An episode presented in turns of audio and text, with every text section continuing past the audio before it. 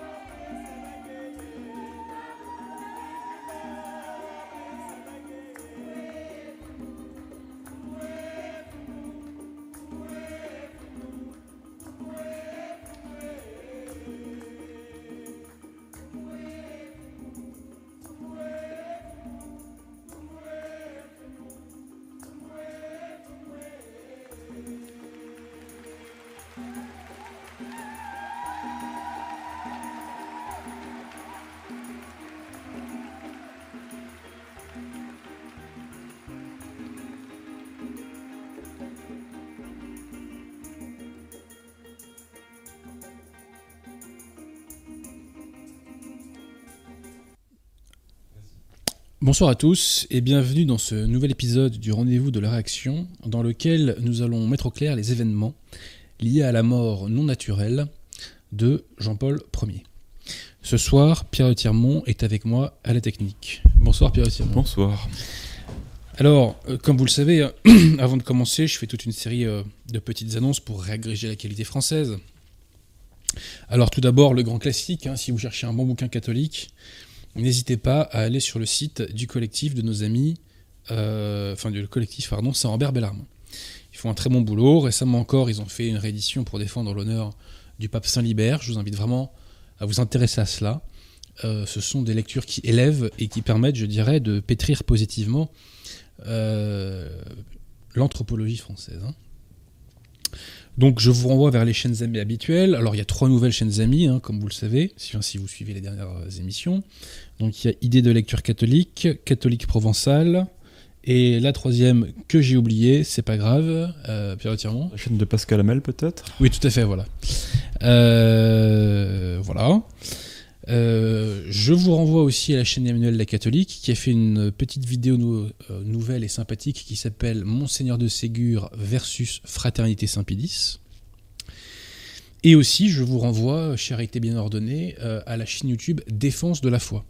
La chaîne YouTube Défense de la foi reprend des passages de ces émissions et nous essayons de les insérer de façon à ce que ce soit aussi pédagogique que possible.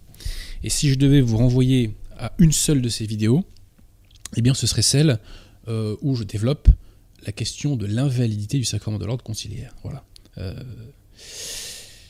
ensuite, euh, j'ai un... Ah oui, alors, petite précision d'ordre technique. YouTube a changé un petit peu son organisation, si je puis dire. Et dorénavant, si vous voulez voir nos vidéos, quand vous allez sur la chaîne YouTube, il ne faut pas cliquer sur l'onglet vidéo, il faut cliquer sur l'onglet en direct. D'accord?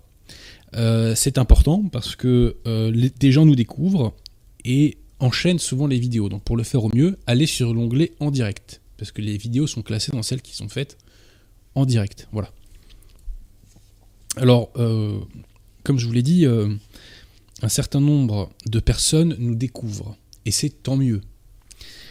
donc pour avoir une vision aussi complète que possible de la question qu'on appelle pudiquement et peut-être en partie à tort, la crise de l'Église, j'ai fait une petite sélection euh, des vidéos à voir pour connaître les bases, si vous voulez. Bon. Alors la première vidéo, euh, c'est celle que j'ai faite sur mon ouvrage qui est là, qui s'appelle Qui est Nubius, qui s'appelle Infiltration et modernisme. La deuxième, pour comprendre la matrice hérétique de Vatican II, c'est comprendre Vatican II par ses hérésiarques. La troisième, c'est celle que j'ai faite sur le livre de Patrick Buisson pour comprendre comment Paul VI a détruit le corps ecclésial. La quatrième est sur la fausse messe Montini, où je démontre à l'appui de l'excellent livre de l'abbé Secada l'invalidité de la messe euh, entre guillemets Paul VI. La cinquième, c'est sur l'invalidité du sacrement de l'ordre conciliaire. La sixième, c'est sur l'émission sur Monseigneur Lefebvre, qui est une émission très importante, je crois, qui permet de comprendre que le lefévrisme est une hérésie, une fausse résistance et un culte idolâtrique. Euh, euh, ensuite, euh, deux émissions, donc une sur Benoît XVI et une sur Jean-Paul II, pour y voir clair sur ces deux personnages. Et enfin, l'émission que j'ai faite avec le Père Jacques, qui est un témoignage, je crois, extrêmement important. Donc, si vous nous découvrez, n'hésitez pas à aller voir toutes ces émissions et je pense qu'avec ça, vous aurez les bases pour bien comprendre la situation. Alors, je vais faire un petit appel au, enfin, comme un petit appel au don, ouais, vous savez que j'en fais euh, assez souvent. Alors, en introduction, un mot sur euh, la dernière vidéo de Papacito. Euh, vous savez que Papacito a courageusement pris la défense d'un paysan français persécuté par un riche anglois et dans cette vidéo, Papacito fait un appel aux dons pour aider ce paysan qui est persécuté, donc non seulement par l'anglois, mais euh, il faut bien le dire, par le régime. Bon. Eh bien, en quelques jours, il y a eu plus de 100 000 euros de dons. Alors on se parle, peut-être qu'on tend vers les 200 000. C'est exceptionnel. Je parle souvent de réagréger la qualité française. Là, c'est typiquement la réagrégation de la qualité française. J'en profite pour saluer Papacito. Euh, donc si euh, les personnes qui suivent Papacito savent se mobiliser, euh, j'espère que les catholiques le, savent également. Voilà. Alors, trois appels aux dons, chers amis. Alors le premier, Donc, c'est pour une école qui est en Belgique, près du nord de la France, qui s'appelle l'école des Trois Saint-Jean, dans la commune d'Estaimpuis, si je prononce bien. Et donc, vous pouvez faire des dons à cette école pour l'aider. Et s'il y a des familles qui sont dans le nord de la France, elles peuvent être intéressées pour euh, y placer ses enfants. Le lien est en description. Donc vous voyez, il y a, un petit onglet, une petite case, faire un don. Voilà. Ensuite, deuxième appel au don, c'est pour les sœurs du Christ roi dans l'Isère. Euh, donc n'hésitez pas, il y a un lien euh, en description. Euh, et ensuite, pour l'œuvre de l'étoile, pareillement, je crois qu'il doit y avoir un lien en description. donc l'œuvre de l'étoile, c'est une communauté catholique du sud de la France. N'hésitez pas à leur donner un petit coup de pouce, le moindre euro est bienvenu. Voilà pour ce qui est des annonces. Je pense que je n'ai rien oublié. Enfin, généralement, j'oublie toujours quelque chose, hein, euh, mais là, j'espère que je n'ai rien oublié. Alors, euh, avant d'attaquer le sujet du jour, il faut quand même que je dise un petit mot euh, au sujet de ces images que nous vous avons montrées en introduction. Ces images ne sont pas issues d'une obscure paroisse conciliaire au fin fond de je ne sais quel pays éloigné. Ces images sont issues de l'entre guillemets messe d'installation de l'entre guillemets évêque de Grenoble. C'est donc une messe importante, solennelle, je dirais protocolaire. Nous sommes au cœur du Novus. Puisque je le répète, c'est une messe d'installation d'un évêque. Et qu'observe-t-on? Nous observons des bananes, des ananas, des tam-tams, des youyou et des danses africaines irrévérencieuses. On mesure bien ici toute l'hypocrisie de la secte conciliaire concernant les abus liturgiques. Il apparaît que les délires liturgiques d'un point de vue conciliaire ne sont pas des abus, mais la rigoureuse mise en œuvre du Novus Ordo, puisque les images qu'on a vues sont censées être la préparation des dons, c'est-à-dire ce qui remplace l'offertoire dans le cadre de la messe Paul VI, enfin messe entre guillemets Paul VI, parce qu'il n'y a pas d'offertoire dans euh, la messe Paul VI à proprement parler. Il y a une préparation des dons. Hein.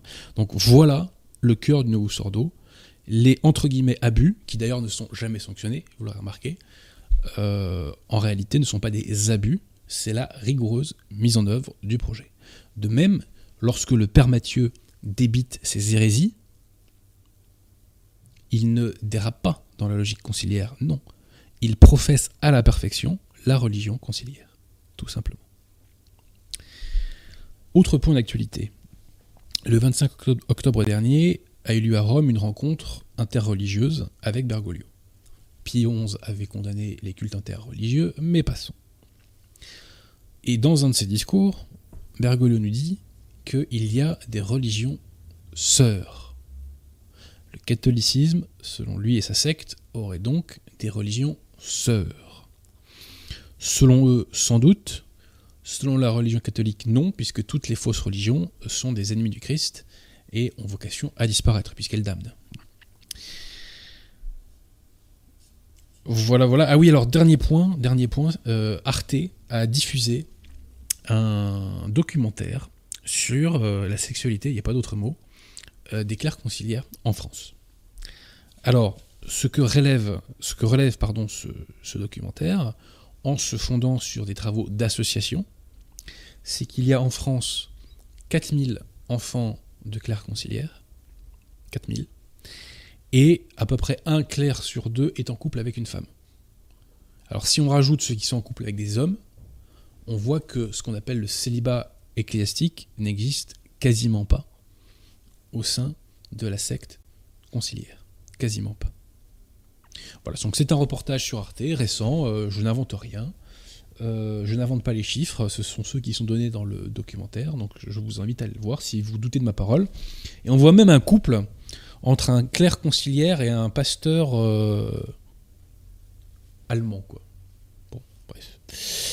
Passons. Nous allons donc parler ce soir de la mort, et disons-le, de l'assassinat de Jean-Paul Ier. Albino Luciani de son vrai nom. Alors, je résumerai mon propos de ce soir en trois points. Premier point, euh, il est hors de doute que Jean-Paul Ier a été assassiné. Deuxième point, l'identité de l'assassin est quasi certaine. Troisième point, reste en discussion les questions euh, des mobiles et des commanditaires. Pour la documentation, bah, je me suis d'abord basé sur les faits qui sont, euh, de notoriété publique. Je me suis fondé euh, sur un certain nombre d'audios d'un historien qui s'appelle Bernard Lecomte, qui lui plaide pour la mort naturelle de Jean-Paul Ier. Je me suis fondé sur cet ouvrage en anglois de John Cornwell, un journaliste, Thief in the Night, qui lui plaide pour la mort naturelle de Jean-Paul Ier.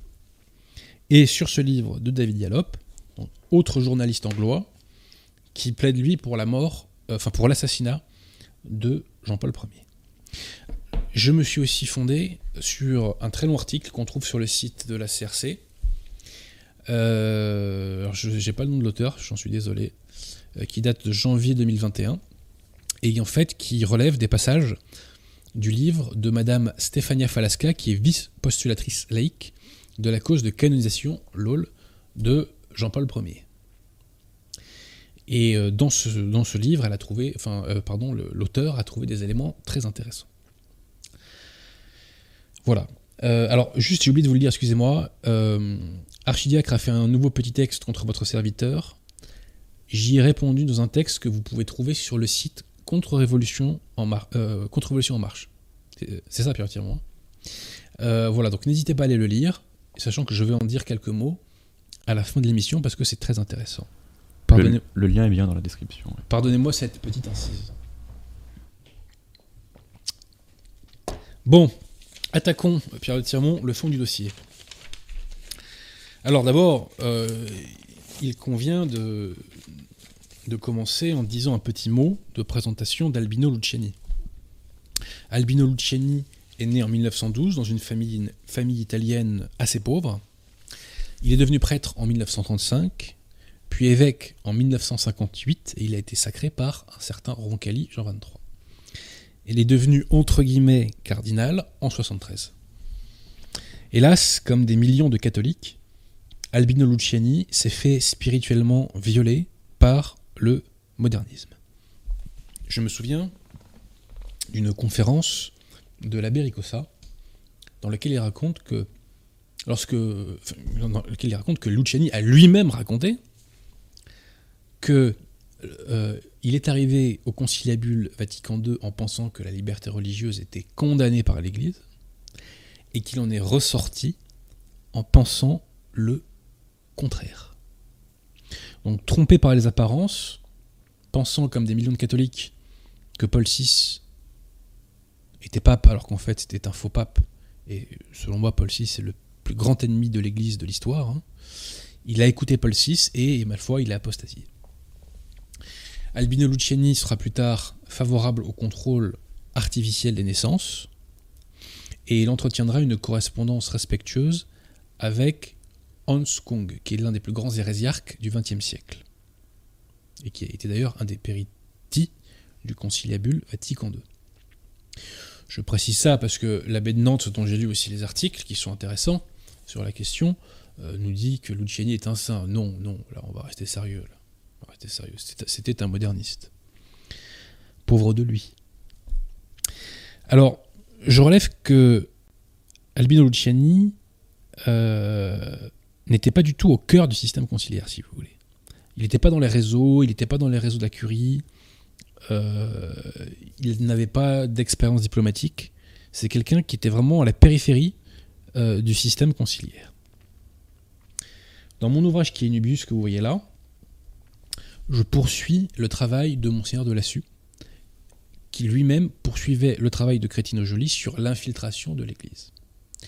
Et donc, dans cet ouvrage, je développe l'idée que la hiérarchie conciliaire a trois grands groupes. Le premier groupe, le groupe qu'on trouve à la tête de la hiérarchie, est celui des brebis galeuses.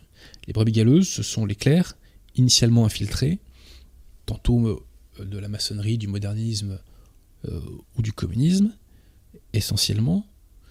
Euh, donc ces clercs sont dans une logique claire et nette de sécession avec l'Église, et ils veulent la détruire ou la, ou la faire muter, ce qui revient au même. En dessous, on trouve ceux que j'appelle les intoxiqués. Ce sont ceux qui mettent en œuvre les plans des brebis galeuses, non par volonté consciente de destruction de l'Église, mais simplement parce qu'ils adhèrent au faux principe du Novus Ordo. Et enfin, troisième catégorie, les embarqués. Ce sont ceux qui suivent, moins par adhésion au faux principe que par obéissance. Et toute l'histoire de la secte conciliaire, c'est l'histoire de la manipulation par les brebis galeuses des deux autres catégories, donc je répète, les intoxiqués et les embarqués. Je développe tout cela dans mon ouvrage Kinubus, que vous pouvez acheter sur le site de nos amis du collectif Saint-Robert Bellarmine. Alors donc, Luciani euh, n'était pas une brebis galeuse. C'était un, intoxiqué. Je vous l'ai dit, il n'était pas du tout au cœur du système. Lorsque s'ouvre le conclave d'août 78, il y a deux grands favoris. Le cardinal Siri, qui est réputé être conservateur, voire anti-Vatican II, et le cardinal Pignedoli, qui est le dauphin de Paul VI. Il y a un outsider qui est le cardinal Benelli, qui a d'ailleurs inventé la formule d'église conciliaire. Le premier tour se passe, et Luciani, alors que comme je vous l'ai dit, il n'est pas, du tout dans les, dans les réseaux, hein, se retrouve en deuxième position derrière le cardinal Siri et devant Pignedoli. Comment expliquer cela? Alors l'explication qu'on donne, c'est que euh, Benelli, mesurant qu'il n'avait aucune chance, a demandé à ses soutiens de soutenir Luciani. Ce que je rajoute, moi, c'est que ceux qui étaient peut-être dépassés par la dynamique euh, de destruction du corps ecclésial euh, voulue et mise en œuvre par Paul VI, ont voulu ralentir le mouvement en prenant un homme peut-être plus proche de la curie, mais qui n'était pas dans une logique, dans la logique justement des brebis galeuses. Et je soupçonne que c'est ça le mouvement de fond qui a mis, euh, qui a fait de Albino Luciani un faux pape. Donc, il est élu au bout de quatre tours, euh, en évinçant donc le cardinal Siri et le cardinal Pignedoli. Et on remarquera une chose lorsque l'on examine euh, les votes Vostila, à ce moment-là, n'a quasiment aucune voix. Quasiment aucune. Donc tout porte à croire que pour les brebis galeuses, l'élection de Luciani est un raté. Et c'est d'ailleurs la thèse de Malaki Martin dans son ouvrage La maison battue par les vents. Vous commencez déjà à suivre mon regard, je crois, chers amis. Alors, lors de son pseudo-pontificat, Albino Luciani va connaître un événement très étrange en date du 5 septembre. Il va recevoir ce jour-là le patriarche de Moscou, donc c'est-à-dire schismatique oriental, Nicodème. Nicodème qui a moins de 50 ans. Il s'entretient donc avec Nicodème, et que se passe-t-il? Nicodème meurt devant lui de façon foudroyante. Officiellement, il s'agit d'une crise cardiaque. Mais des rumeurs disent que l'intéressé aurait bu une tasse de café. Une tasse de café qui était peut-être destinée à quelqu'un d'autre que lui. Vous suivez mon regard. Arrivons maintenant au fait du drame et à leur examen. D'abord, quelques mots sur la maison pontificale, c'est-à-dire les personnes qui habitaient les appartements pontificaux. En quelque sorte, les protagonistes de l'histoire. Alors, bien entendu, il y avait le faux pape, Albino Luciani, dit Jean-Paul Ier. Et il y avait avec lui quatre sœurs, quatre religieuses, qui le suivent depuis la fin des années 50, pour certaines d'entre elles, sœur Vincenza, sœur Cecilia, sœur Elena, sœur Margherita. Étant précisé que sœur Vincenza était son infirmière. Jean-Paul Ier avait également deux secrétaires. Le premier, c'est Don Lorenzi, qui était son secrétaire depuis 1976. Et le deuxième, c'est le père John Maggi, un clerc irlandais, qui était préalablement le secrétaire de Paul VI. John Maggi était homosexuel. À l'instar de l'autre secrétaire de Paul VI, Monseigneur Pasquale Macchi. John Maggi était donc dans les réseaux des brebis galeuses. Plus tard, il sera fait entre guillemets évêque et il sera contraint de donner sa démission en 2010 en raison de sa gestion des abus sexuels dans, euh, dans son évêché entre guillemets.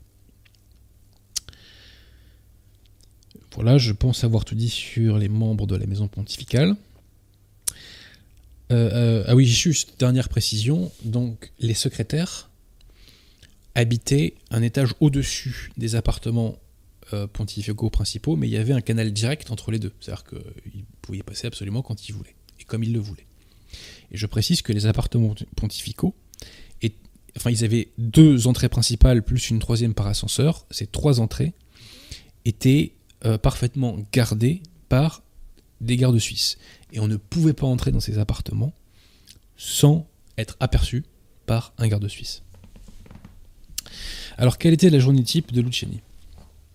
Il se réveillait vers 4h30, enfin, il était réveillé, devrais-je dire plutôt, vers 4h30, par Sœur Vicenza, qui venait frapper à la porte de sa, maison, de sa chambre. Il faut bien savoir que la chambre était à côté de son cabinet de travail, qui était à côté euh, du, salon des appartements. Donc Sœur Vincenza allait frapper à la porte de sa chambre et elle posait une cafetière dans le cabinet de travail pour que Luciani euh, boit son café euh, tranquillement le matin. À 5h30, Luciani sort de son cabinet et de sa chambre. Il se rend dans une chapelle privée qui est dans les appartements pontificaux, dans laquelle il lit le bréviaire jusqu'à 7h. Et à 7h, il concélèbre la messe avec ses deux secrétaires dont je vous ai déjà parlé, dont Lorenzi, dont Lorenzi et John Maggi. Ensuite se passe la journée de travail. Avant le dîner, récit des vêpres. Après le dîner, on psalmodie les complis. Arrivons à la dernière journée d'Albino Lucini. Donc, le 28 septembre, il se réveille comme suit et il suit le protocole que je vous ai évoqué. L'après-midi, il ne sort pas des appartements pontificaux, il prépare un document sur les évêques. À 18h, il reçoit le cardinal Vio, dont nous reparlerons. Le cardinal Vio est le numéro 2 du Vatican, c'était déjà le numéro 2 sous Paul VI, il est reconduit par Jean-Paul Ier.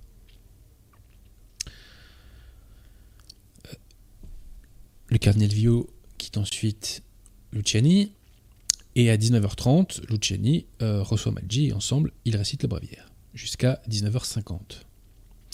À 19h50, ils vont dîner avec Don Lorenzi, toujours dans les appartements pontificaux.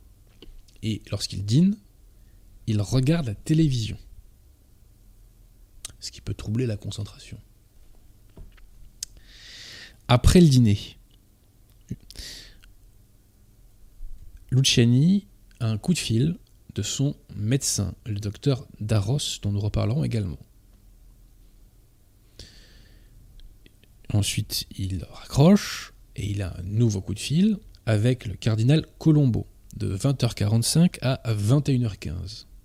Le cardinal Colombo dira plus tard qu'il n'a rien senti de spécial dans la voix de Luciani, étant précisé que, de même le docteur Darros a évoqué que Luciani, lorsqu'il téléphonait avec lui, ne lui a rien indiqué de spécial.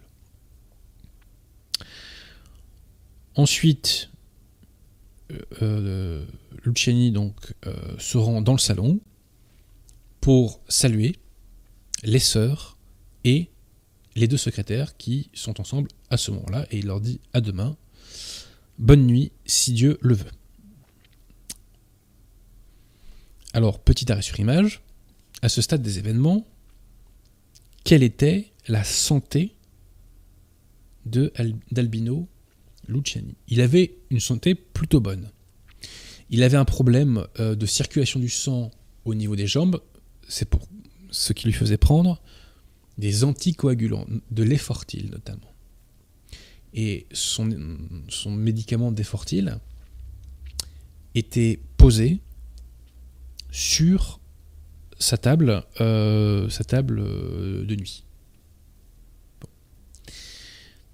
Donc, mis à part ce problème-là, on ne lui connaissait absolument euh, aucun problème de santé majeur.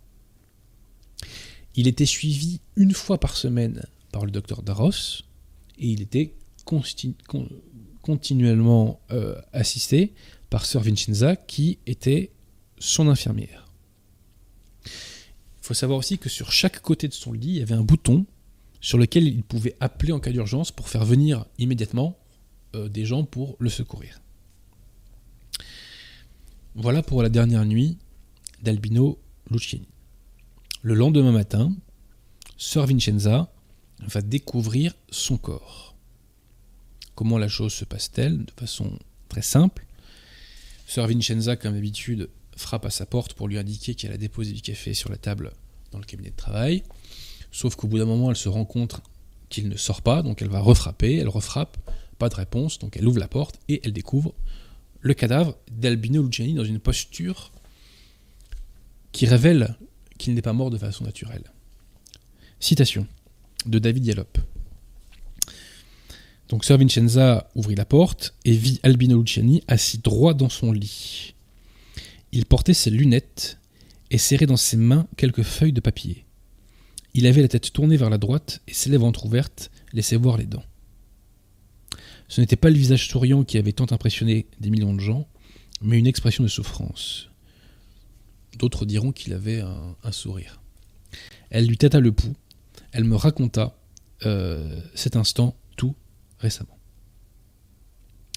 Donc, Sir Vincenza découvre le corps, euh, ce qui est intéressant aussi, c'est la description qu'a fait du corps le docteur Buzzenotti. Alors, le docteur Buzzenotti, lui, nous dit notamment euh, que donc euh, il confirme que Luciani tenait dans ses mains des imprimés dactylographiés. il était calé légèrement penché en avant, son expression était composée et calme. Il portait des lunettes, donc qui dit porter des lunettes, il dit qu'il n'y a pas eu de mouvement brusque de sa part des lunettes correctement sur son nez. Sa tête était légèrement tournée vers la nuit. Euh, euh, donc la lampe au-dessus de la tête du lit était allumée. Et, euh, il nous dit également il n'y a, pas, il n'y a eu aucun geste d'agitation ou de désordre. Donc on voit une posture absolument pas naturelle de la part d'un mort. Nous y reviendrons. À quelle heure Luciani est-il mort? La rigidité cadavérique fera déduire au médecin qu'il est mort autour de 23 heures. Il faut probablement remonter encore un peu plus tôt, puisque l'un des gardes suisses, l'un des chefs des gardes suisses, euh, était allé dîner avec sa mère le soir de sa mort, et lorsqu'il rentre dans les appartements pontificaux, euh, enfin au Vatican, devrais-je dire plutôt plus simplement, il s'aperçoit que la lumière de la chambre de Luciani est allumée.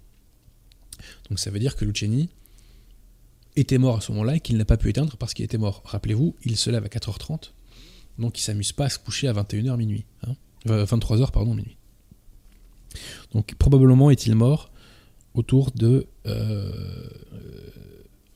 22h, 22h30.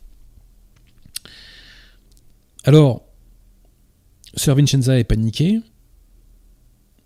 elle appelle tout de suite le, secrétaire, John Maggi, qui lui appelle le médecin du Vatican, le docteur euh, et le cardinal Vio.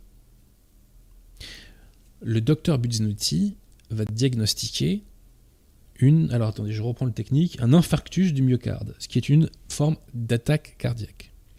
ce diagnostic de l'avis de tous, enfin de tous, tous ces auteurs-là, est un diagnostic erroné. Nous verrons tout à l'heure ce qui a notamment induit en erreur le docteur Budzenotti qui a des circonstances atténuantes. Alors, euh, d'abord, peut-être pourrais-je vous citer le journaliste John Cornwell, qui au sujet du diagnostic dit ceci. Le diagnostic de... Euh, alors c'est Buzzonetti, pardon, euh, semblait avoir été posé à la hâte et sans une bonne connaissance des médicaments ou des antécédents médicaux du patient. En Grande-Bretagne et aux États-Unis, un diagnostic par un médecin qui n'avait pas connu le patient ou qui ne avait pas rendu visite au cours des dernières semaines avant le décès euh, eût été illégal. Citation de Yalop qui interroge à ce sujet le docteur le docteur Banim. Docteur Banim euh, qui est consultant principal à l'hôpital Saint-Bartholomé de Londres ainsi qu'à l'hôpital Nuffield. Pour un médecin, n'importe quel médecin, diagnostiquer un infarctus du myocarde comme cause du décès constitue une erreur. Je ne m'en contenterai pas. S'il avait connu le patient auparavant, s'il l'avait soigné pendant un certain temps, s'était occupé de lui lors d'une précédente attaque cardiaque, s'il avait observé l'homme en vie après ce qui devait se révéler une attaque cardiaque fatale, alors il serait envisageable de poser un tel diagnostic. Mais s'il n'a jamais connu le patient auparavant, il n'a aucun droit de poser ce diagnostic. Il prend un risque très grave et il n'aurait certainement pas le droit de prendre ce risque et de poser pareil diagnostic dans ce pays. On ne peut donner une telle précision qu'après une autopsie. Dernier point à ce sujet, le témoignage, enfin l'appréciation, devrais dire plutôt, l'analyse du docteur Francis Rowe qui est donc un spécialiste américain de chirurgie vasculaire, professeur à Harvard et Yale, donc le cœur du système, hein, chef de chirurgie au New London Hospital. Écoutons-le, c'est accablant. Il y a quelque chose de très suspect, et ça je l'ai trouvé, je précise, dans ce livre de John, de Cornwell. C'est-à-dire qu'en fait, dans les livres qui traitent de la mort naturelle, c'est là où on trouve le plus d'éléments matériels qui établissent euh, la question de l'assassinat. C'est pareil pour le livre de Madame Stéphania Felasca. Donc, citation, euh, vous disais-je, du docteur Francis Rowe, que j'ai trouvé dans ce livre donc, de John Cornwell, Thief in the Night. J'ai payé des, droits de douane. Vous saviez, vous, Pierre Tiron, qu'on payait encore des droits de douane en France Oui, oui, je sais, ça m'arrive. Euh, le postier m'a demandé de sortir ma carte quand je suis chercher mon colis, ça m'a surpris. Bon, passons. Alors, citation, non, euh, en français, rassurez-vous. Il y a quelque chose de très suspect dans la posture que vous décrivez, quelle que soit la cause du décès. Les cadavres ne s'assoient pas en souriant et en lisant dans la mort. On sait que des gens meurent dans leur sommeil, mais je n'ai jamais connu ni vu personne mourir de cette façon au milieu d'une activité comme la lecture. J'ai beaucoup de mal à croire qu'il serait en train de lire à un moment est mort le suivant. J'aurais pensé qu'il aurait eu assez de temps pour sentir que quelque chose se passait. Il aurait probablement eu mal, et il aurait probablement fait un effort pour reprendre son souffle, ou pour sortir du lit. Il y aurait eu au moins quelques instants. J'ai vu beaucoup de morts de ce genre, mais je n'ai jamais vu quelqu'un mourir sans réagir à ce qui lui arrivait. Je n'ai jamais vu quelqu'un mourir sans réagir à ce qui lui arrive. Bah oui, parce que le docteur avait l'habitude d'avoir des morts naturelles, c'est peut-être ça la différence. La vie, d'après mon expérience en tout cas, ne se contente pas de s'arrêter. Et quelqu'un qui a une crise cardiaque massive ou une hémorragie cérébrale massive se déplace ou fait une ou a une réaction, parce qu'il serait dans un inconfort mortel, sinon une douleur intense. Le sourire semble également suspect. Les gens ne sourient pas quand ils sont morts. Le sourire implique une activité contrôlée des muscles faciaux cela est perdu dans la mort et le visage revient à une position de repos. C'est normal aussi que la mâchoire tombe. Donc, ce que nous dit à mot couvert ce spécialiste, c'est que le caractère foudroyant de la mort de Luciani établit que cette mort n'est pas naturelle. Et que donc ce diagnostic de crise cardiaque et bidon. Poursuivons. Je vous l'ai dit, Sir Vincenza découvre le cadavre. Elle appelle le secrétaire John Badgie qui fait venir le médecin et le cardinal Vio. Le cardinal Vio, donc le numéro 2 du Vatican, va avoir, une fois qu'il est sur les lieux du crime, une attitude extrêmement suspecte. Petite citation de David Diallo. Pour dire les choses simplement, le cardinal Vio va opérer une petite opération de nettoyage. Alors, citation de David Diallo, si Luciani est mort naturellement, les actes de Vio et les instructions qu'il donne ensuite restent totalement inexplicables. Son comportement ne devient compréhensible que si on le rapporte à une conclusion précise. Soit le cardinal Jean Villot faisait partie d'un complot pour assassiner le pape, soit il découvrit dans la chambre du pape des signes évidents indiquant que le pape avait été assassiné et décida très vite que pour protéger l'Église, il fallait détruire les pièces à conviction.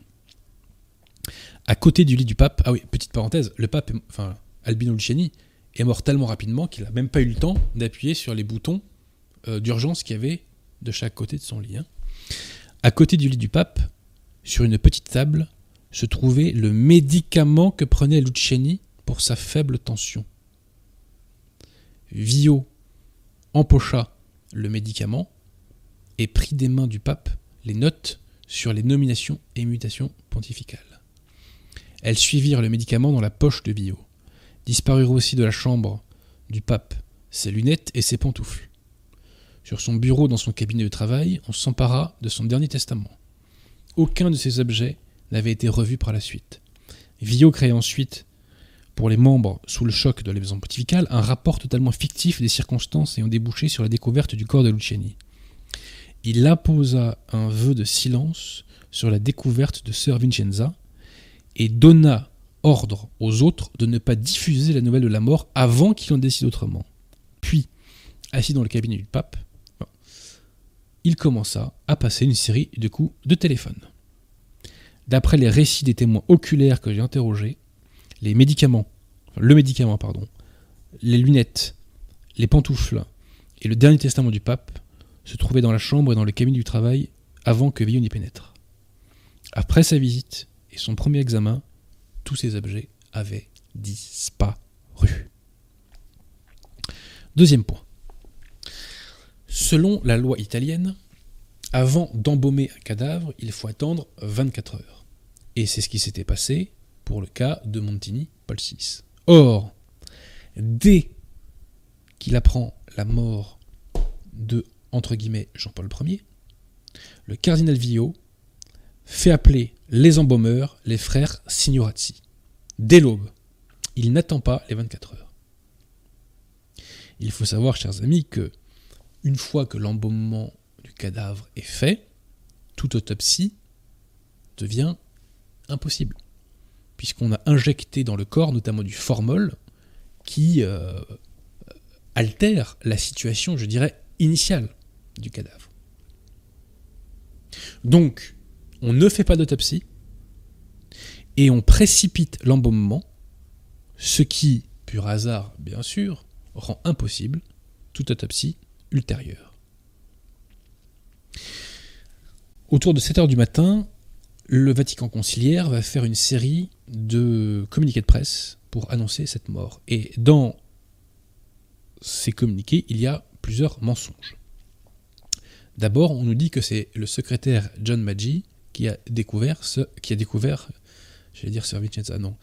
le cadavre de euh, Luciani, alors que c'est Sir Vincenza. On nous dit qu'on a découvert le cadavre à 5h30, c'est faux, on l'a découvert peu après, enfin quelques, instants après euh, les 4h30, je dirais, habituelles. Et on prétend que Luciani est mort en lisant l'imitation de Jésus-Christ. Pourquoi ces mensonges Je ne sais pas. En tout cas, tout cela est faux. Alors, qui sont les suspects, chers amis? La mort foudroyante, comme je vous l'ai dit, établit que sa mort n'est pas naturelle. Il a été empoisonné, c'est évident. David Yellob d'ailleurs nous dit que plus de 200 poisons ne laissent aucune trace externe et ne sont décelables que grâce à une autopsie. Ces poisons d'ailleurs n'ont pas de goût euh, ni d'odeur. Et il cite par exemple la digitaline. Au regard de l'heure du décès et du lieu du décès, on peut dire qu'Albino Luciani a été empoisonné au sein même de la maison pontificale. L'assassin ne peut donc être que un membre de la maison pontificale. Si le poison a eu un effet immédiat, alors il est certain que c'est le médicament de Luciani, l'effortil, qui avait été empoisonné. Ce qui explique pourquoi il n'a pas éteint sa lumière. Il prend son médicament et mort foudroyante. Ou dans les instants qui suivent. Comme par hasard, le cardinal Villot est venu et hop là, il s'est emparé de l'effortil. Soit l'empoisonnement prenait un peu plus de temps, et dans ce cas, Luciani a été empoisonné au moment de son dîner, avec John Maggi et Lorenzi. Alors qui a empoisonné Luciani? Est-ce que ce sont les sœurs? Les sœurs étaient au service d'Albino Luciani depuis près de 20 ans pour certaines d'entre elles. On ne voit pas pourquoi soudainement elles se seraient transformées en tueuses à gages. Alors du côté des secrétaires peut-être? Oui, du côté des secrétaires, et plutôt d'un secrétaire en particulier, le père John Maggi. Le père John Maggi avait toute l'attitude pour empoisonner Albino Luciani, et en plus de cela, euh, il a eu une attitude particulièrement curieuse, pour ne pas dire euh, comment on va dire les choses euh, Oui, il a laissé derrière lui, je dirais, des preuves, des indices qui l'accablent. Tout d'abord, tout d'abord, chers amis, le soir de la mort de Luciani Jean-Paul Ier. Après que Luciani soit allé, euh, enfin soit rentré dans sa chambre, John Maggi va aller discuter avec les sœurs dans la cuisine. Que leur dit-il? Laissez-moi retrouver les passages. Il leur dit ceci. Ce serait terrible de perdre un pape maintenant, après avoir perdu Paul VI. Combien de jours cela fait-il maintenant? 33 Quelle coïncidence hein Il dit ça aux sœurs, et sœur Margherita euh, l'a rappelé notamment à Stefania Falska, il dit ça, et effectivement il va mourir plus tard. C'est drôle, hein Et encore plus fort, c'est que derrière il prend l'annuaire pontifical. Je me demande combien de papes ont vécu moins de 33 jours. Et avec les sœurs, il vérifie dans la cuisine les papes en question. Et il les quitte vers 22h. Alors, petite citation du commentaire de. Enfin, petite citation, du texte de la CRC. Ainsi, quelques heures avant le trépas de Jean-Paul Ier, au bout d'un mois de règne seulement, son secrétaire se renseignait sur la durée des pontificats au cours de l'histoire de l'Église. Un de nos frères qui lit par-dessus mon épaule me souffle, c'est stupéfiant. Pour lui, Jean-Paul Ier était déjà mort. Il recherchait s'il y avait déjà eu un pontificat aussi bref. C'est vrai que dans la vie, il y a des sacrées coïncidences quand même. Hein mais c'est pas fini, chers amis. On n'en est qu'au début, là. Le 29 au matin, comme je vous l'ai dit, le docteur Buzzonetti arrive pour faire son diagnostic. Maggi est sur les lieux du crime. Et que fait Maggi? Il fait un énorme mensonge pour induire en erreur le docteur Buzzonetti. Il lui dit que la veille au soir, vers 19h, Albino Luciani a eu pendant 5 minutes une douleur à la poitrine. Entendez, chers amis, un symptôme cardiaque. Symptômes qui sont, lui, étaient des épisodes fréquents. Et ce soir-là, Luciani a demandé donc à Maggi euh, de ne pas appeler le médecin, parce que c'est bien connu que quand on est officiellement pape et qu'on a des douleurs cardiaques pendant 5 minutes, on ne veut absolument pas être traité. C'est très sérieux. Bon. Donc, John Maggi professe ce mensonge au docteur euh, Buzzanotti, ou Buzzonetti, je me trompe tout le temps, passons, qui le note hein, dans son rapport. Rapport qui ne ressortira que des années plus tard. Maggi s'est euh, lui-même condamné hein, avec ce mensonge. Pourquoi? Parce que ces fameux problèmes cardiaques d'Albino Luciani n'ont jamais existé. Personne ne les a jamais constatés. Le docteur Darros, qui examinait Luciani une fois par semaine, et je précise que le dernier examen de Luciani par le docteur Darros, c'est le 23 septembre. Donc c'est cinq jours avant la mort. hein. Donc le, docteur Darros n'a jamais rien constaté. Sir Vincenza, qui suivait quotidiennement euh, Luciani, n'a jamais constaté ces soi-disant épisodes fréquents ou réguliers, je ne sais plus le terme employé. Et Luciani n'a jamais parlé à personne. Le dossier médical de Luciani à ce sujet est vide. John Maggi d'ailleurs attendra la fin des années 80 avant d'en parler publiquement. Et comme par hasard, il en parlera quand Sir Vincenza sera morte. Et la nièce de Luciani elle-même dira qu'il est curieux que ces soi-disant malaises, enfin ce soi-disant malaise cardiaque, soit ressorti seulement dix ans après. Donc c'est un grossier mensonge. Mensonge d'autant plus grossier, chers amis, que Maggi va en donner au fil des années des versions contradictoires. La première fois qu'il en parle au docteur Buzzonetti, il dit que Luciani n'a pas eu de thérapie et qu'il n'a pas voulu appeler de médecin. Lorsqu'il en parle dans un journal qui s'appelle 30 jours en 1988, il dit que. Alors, je précise que la première fois, le, où je répète que le Maggi avait dit donc à euh, que c'était à 19h30 hein, qu'il y avait eu le problème cardiaque. Donc en 88, Maggi, lorsqu'il répète ça, dit que le malaise n'a plus eu lieu à 19h30, mais euh, en début d'après-midi, et que Luciani lui a demandé d'aller voir Sir Vincenza pour qu'elle lui donne un remède miracle classique. Ce remède miracle n'a jamais existé et jamais Sir Vincenza n'a apporté ça à Luciani. C'est une invention pure et simple de Maggi. En 2008, il reparle de ça et il dit que. Alors je précise que le remède soi-disant de Sir Vincenza, c'était euh, un, truc qu'on met dans un verre d'eau. hein. Et en 2008, il reparle de ça. Alors cette fois-ci, le malaise n'a plus lieu à 19h30 ou en début d'après-midi, mais peu avant 18h. Et cette fois-ci, le remède miracle, c'est euh, une pastille met sous la langue. Voilà. On est dans la farce la plus complète. On voit que euh, John Maggi se perd dans ses mensonges.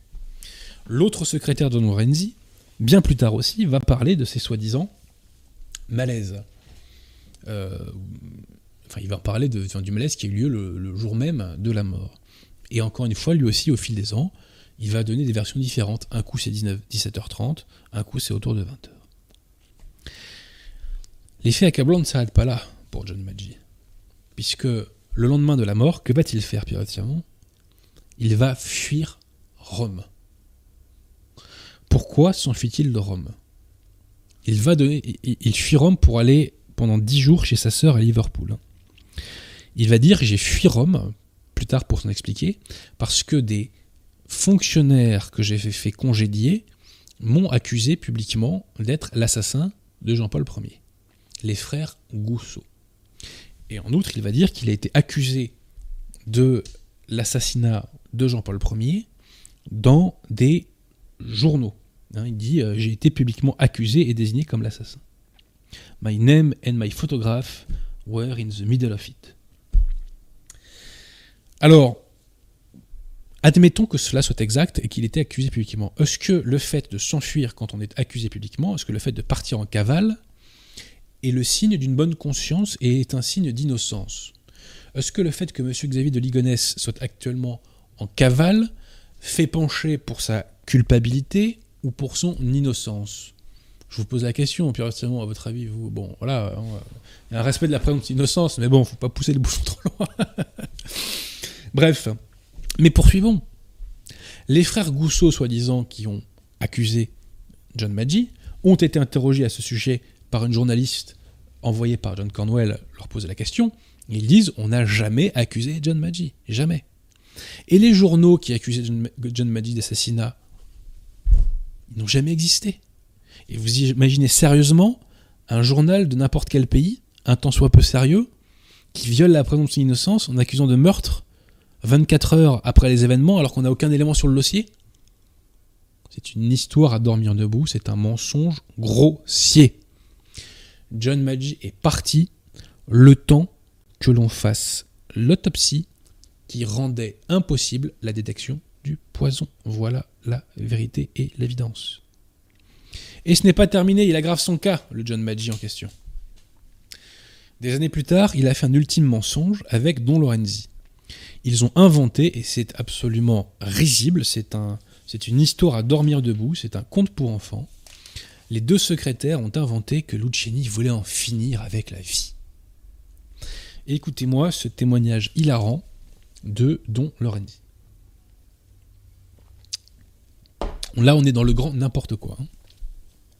Je pense que cet homme a été élu par la volonté de Dieu.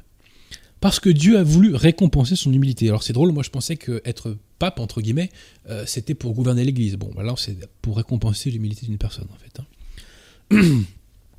Mais en un sens, à la fin de 1977 et début 1978, Luciani en avait assez de ce monde. Il ne voulait qu'une chose, mourir. Alors pour quel motif, ça on ne sait pas, mais apparemment il voulait mourir. il, y a, des effets sans cause hein, dans le monde de la Révolution. C'est le point commun entre le monde des conspires et de la Révolution, c'est les effets sans cause. Il m'a dit une fois, nous rentrions d'une visite pastorale, je précise que ça aussi, hein, ce témoignage, je l'ai trouvé dans ce bouquin-là. Hein. Euh, il m'a dit une fois, nous rentrions d'une visite pastorale, et nous étions à table, et il dit, quelque part, je demande au bon Dieu de venir m'emmener. Et c'est mon interprétation. Dieu a voulu exaucer sa prière. Mais avant de l'appeler au ciel, il a dit Je veux que toute l'humanité ait une bonne raison de profiter de la vie, d'être un moment de bonne humeur, de sourire et d'oublier tous les problèmes. Alors Dieu a dit Je veux que tu deviennes pape pour un court moment. Et je te donne le temps d'enseigner des leçons de foi, d'espérance, d'amour et de douceur, car le monde a un besoin extrême de ces vertus. Et après que Luciani ait enseigné au monde cette leçon, le bon Dieu a dit Maintenant, viens seul, la leçon a été enseignée. Et je pense que sa prière de son Dieu, s'il te plaît, emmène-moi, a été dite des milliers de fois pendant cette euh, oui, pendant sa entre guillemets papauté. On est dans le grand n'importe quoi. Et le témoignage entre guillemets de Medji à ce sujet est encore plus risible. Citation. Il parlait constamment de la mort, nous rappelant constamment que son pontificat devait être de courte durée. Jamais aucune sœur n'a entendu parler de ça. Jamais l'homme de main de Luciani, qui s'appelle Gussel, je crois, Angelo Gussel, n'a entendu parler de ça. Jamais la nièce de Luciani, qui était très proche de lui, n'a entendu parler de ça. Jamais son frère n'a entendu parler de ça. Jamais. Et alors là, là c'est le plus fort.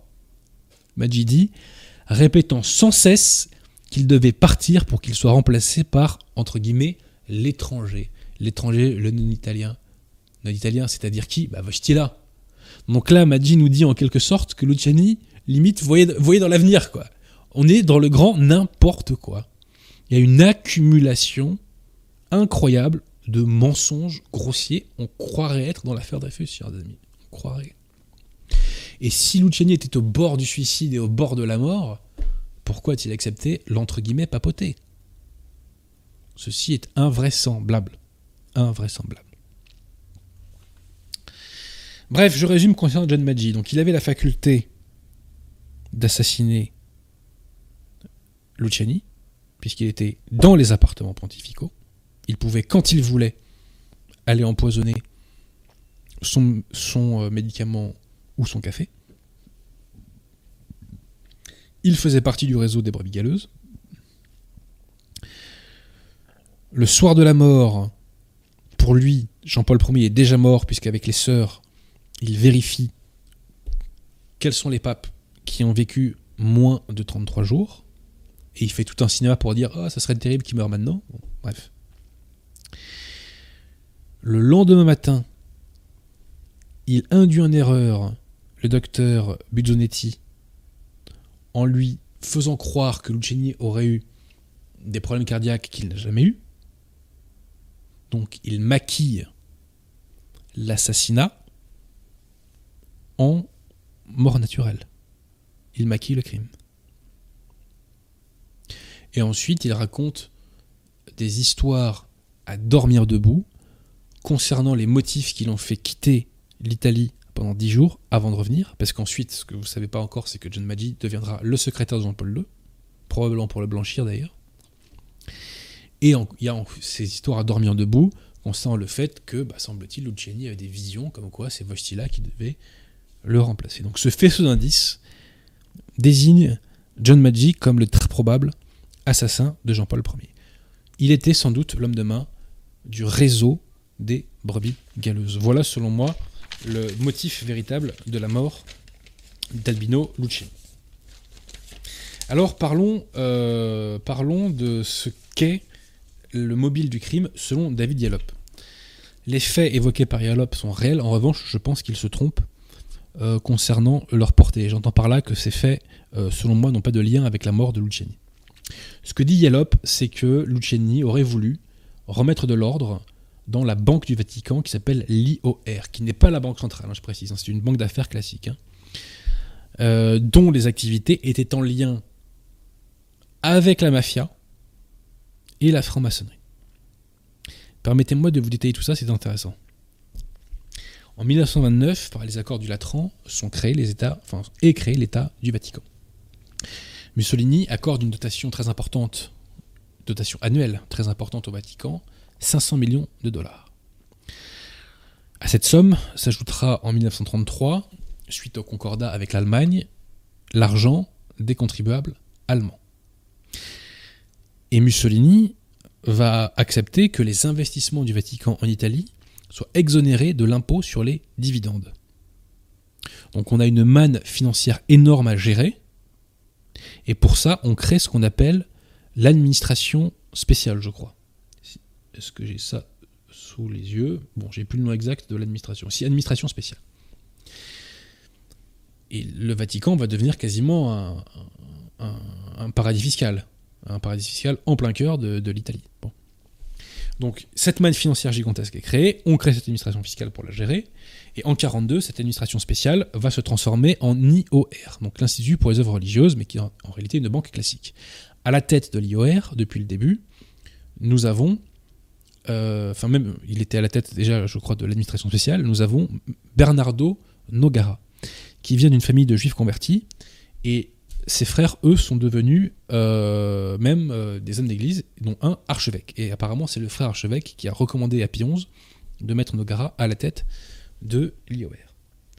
Donc il semblerait que Nogara soit un financier de génie et qu'il ait vraiment multiplié par 10 la somme initiale qui lui était confiée.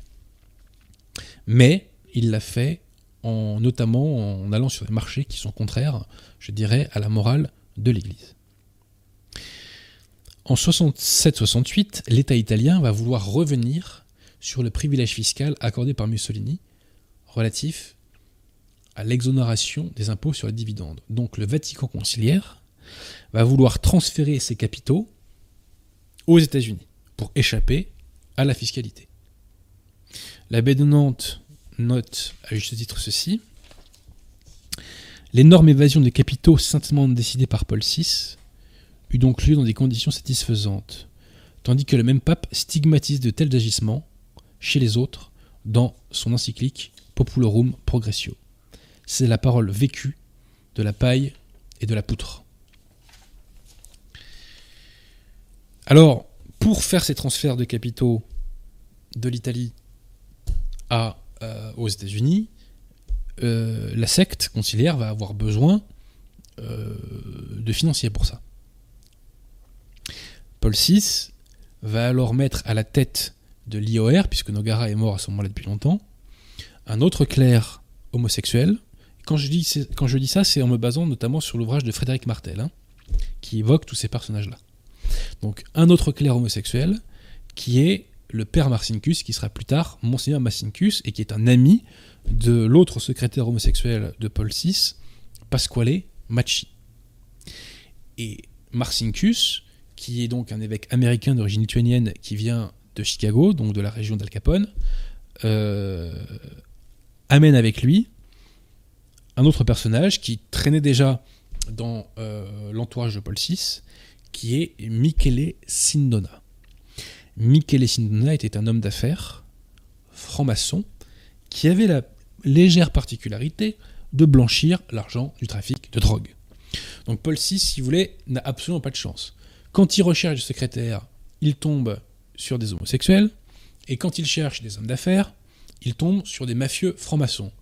Quelle malchance Tout ça est vraiment le fruit d'un terrible hasard. Il a vraiment pas de chance. hein. Heureusement qu'il n'a pas joué au loto, hein, ce cher Paul VI. hein. Il aurait perdu ses sous. Et je précise qu'en 71, euh, Roberto Calvi, donc un autre homme d'affaires franc-maçon, est présenté euh, à Marcinkus. Euh, euh, Calvi et Sindona appartiennent à une loge qui s'appelle la loge P2, qui est euh, contrôlée par un personnage très original qui s'appelle le- le Licio ou Lucio Gelli. Et donc l'IOR, donc la Banque du Vatican, va magouiller, va faire des magouilles financières avec la franc-maçonnerie et la mafia. Par exemple, la- il y avait la Banque catholique de, de Venise qui était détenue à 53% par l'IOR. La Banque Ambrosiano, gérée par Roberto Calvi, donc franc-maçon mafieux, va racheter cette banque parce que l'IOR va donner son feu vert. David Diallo donne d'autres exemples. Il évoque par exemple que parfois la banque Ambrosiano voulait acheter par exemple telle banque ou telle société, mais ne pouvait pas le faire frontalement. Donc c'est le Vatican qui allait acheter les, enfin qui allait acheter les actions de la boîte en question. Ces actions étaient rachetées par une banque qui était donc dans un paradis fiscal offshore, qui pouvait les racheter parce que la banque Ambrosiano lui faisait des crédits avantageux. Une autre société allait ensuite racheter les parts à cette banque, et ensuite une autre banque de Roberto Calvi racheter les parts de la boîte qui voulait initialement euh, prendre. Donc toutes ces magouilles entre l'IOR, la franc-maçonnerie et la mafia sont réelles, mais ça n'établit pas qu'il y a un lien avec la mort de Jean-Paul Ier.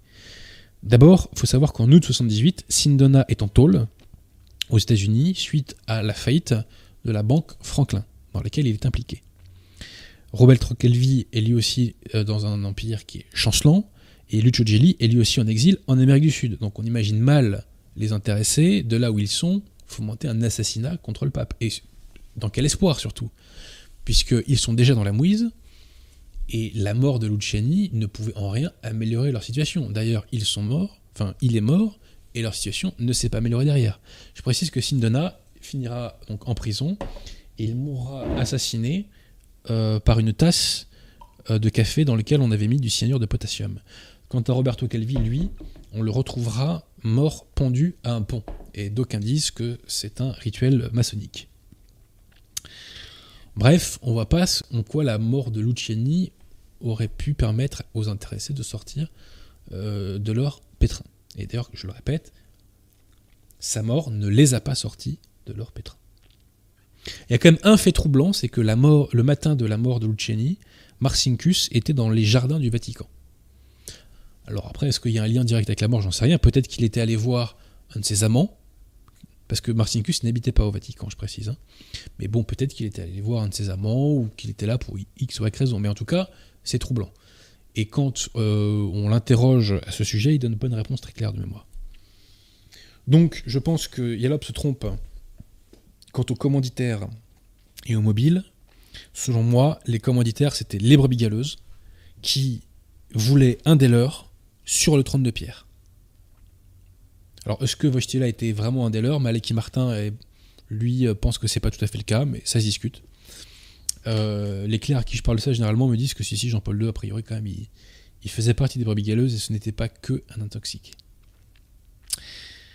Et donc, je le répète, Luciani a été assassiné parce qu'il n'était pas la bonne personne qui a été élue au conclave de 78. Et donc, on s'est servi, je le crains, je parle sous toute réserve, de, euh, du père John Maggi, mais il y a quand même un certain nombre d'indices assez accablants contre l'intéressé, d'autant qu'il faisait partie des rares à pouvoir matériellement commettre ce crime. Voilà. J'ai terminé concernant cette question. Mais Pierre de Tirmont Avant de passer aux questions, je regarde l'heure. Oh là là, j'ai parlé beaucoup là. Et en plus, j'ai des clients qui m'envoient des messages. Euh, avant donc de passer euh, aux questions, je vais, euh, je vais faire un petit rappel. Enfin, je vais plutôt présenter quelques grandes lignes de mon texte de réplique à mon cher camarade archidiacre. Alors, suite à mon rappel de ces bidouillages passés, lors de ma conférence à Rennes, Archidiacre s'est fondu d'un petit texte chaleureux euh, contre moi. Je lui ai fait un texte de réplique que vous pouvez trouver donc sur le site de la Contre-Révolution En Marche. Je vais vous en exposer euh, les grandes lignes ce soir. Ce texte donc traite des bidouillages d'Archidiacre concernant trois points l'encyclique Evangelii Praecones, l'hérésie de Lumen Gentium selon laquelle catholiques et musulmans adoreraient le même Dieu, et une lettre de Grégoire Ce texte, je crois, intéressant parce que euh, parce qu'il permet de prouver, s'il en était besoin, que les conciliaires ne se fondent pas sur l'enseignement de l'Église, mais qu'ils sont obligés de bidouiller pour présenter une façade d'entre guillemets argumentation. Bref, commençons, chers amis, par euh, la question de l'encyclique Evangelii Praecones. Alors, à l'époque où Bergoglio a fait publier son encyclique, entre guillemets, hein, Amazonia, je faisais remarquer qu'en son point 73, Bergoglio incite à valoriser une fausse religion, en l'espèce la mystique autochtone païenne d'Amazonie. Ceci est une hérésie grossière et évidente, car l'Église ne peut pas appeler et ça va de soi, elle ne peut pas appeler à valoriser une fausse religion, pour la simple et bonne raison que les fausses religions damnent. La question que je posais était donc la suivante, est-il possible que l'Église catholique invite, incite à valoriser une fausse religion? À cette question, je répondais non, tandis qu'à cette question, Bergoglio et sa secte répondent oui. Que fait Archidiacre pour répondre à la question L'Église catholique peut-elle inciter à valoriser une fausse religion Comment se positionne-t-il par rapport à cette question? Réponse, il ne répond pas à cette question.